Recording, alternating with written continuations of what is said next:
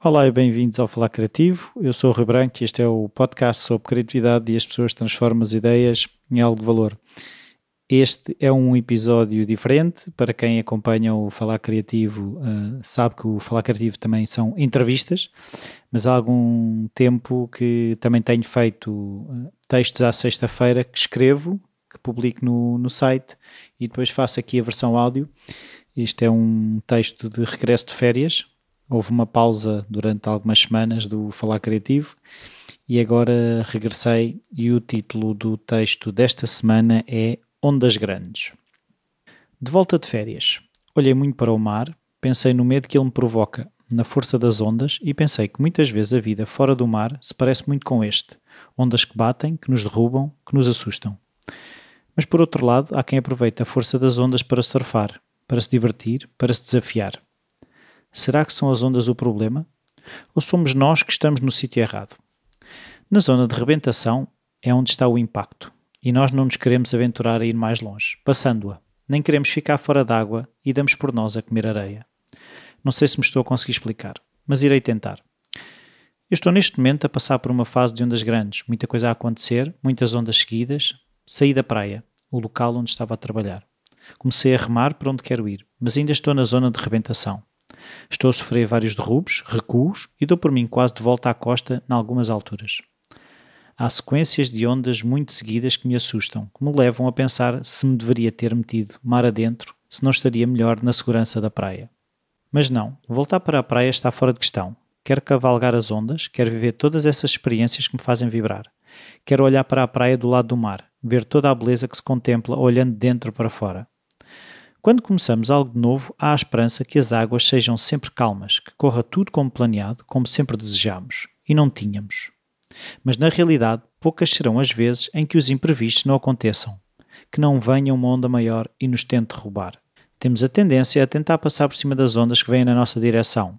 Achamos que, tal qual um Titanic, que será o iceberg a desviar-se, ou a onda a rebaixar-se perante nós. Quem já esteve no mar com ondulações complicadas sabe que a melhor solução é mergulhar, esperar que aquela energia passe e depois voltar à tona d'água, para de seguida, muito provavelmente, voltar a fazer o mesmo.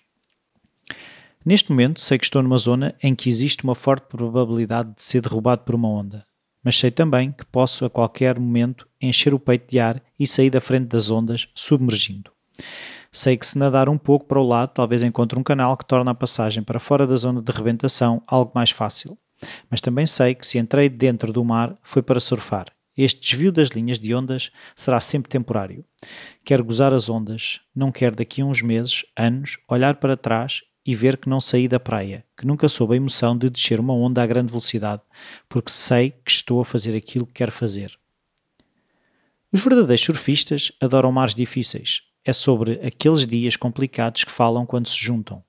E também eu, ao longo da minha vida, tenho sido as situações que me pareciam ondas grandes, aquelas que me fizeram crescer mais.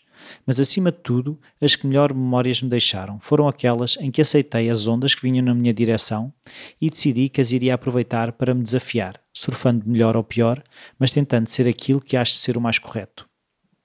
Se caí, caí muitas vezes, mas nunca me arrependi de uma queda que dei por tentar. Dói-me mais encolher e não tentar. Essa é sempre a escolha que temos que fazer. Não estou a dizer para ir a correr eh, para dentro da água sem estudar o mar, a ondulação. Os tais surfistas que referi, os bons, chegam à praia e observam a direção das ondas, o melhor sítio para entrar, fazem o aquecimento e só depois entram na água disponíveis para cair, para perder ondas, mas acima de tudo disponíveis para as coisas boas, a adrenalina descer a toda a velocidade ou fazer aquela manobra que desafia as suas capacidades. Quem não está disponível para as coisas difíceis nunca estará preparado para gozar as fáceis, as boas, aquelas que valem a pena. O não saber se vai correr bem, o risco, o esforço de nos superarmos é o preço a pagar pela paz de deitar a cabeça na almofada ao fim do dia, sabendo que crescemos, que hoje valeu a pena, que hoje sou, nem que seja 1%, melhor. E como referi num texto anterior, tudo passa, menos a lembrança de quem fui nesta ou naquela situação.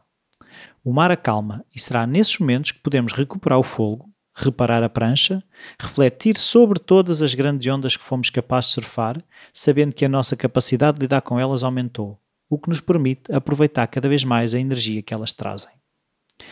E este é o texto desta semana. é muito isto. Uh, falei com algumas pessoas também, por isso é que me lembrei deste tema das ondas grandes. Quando estávamos na praia, vinham aquelas ondas, e, e, e apercebi-me que muita gente passa por isto, por passar por fases em que são setes de ondas, em que vem um swell grande que traz aquelas ondas que parecem que nos vão derrubar.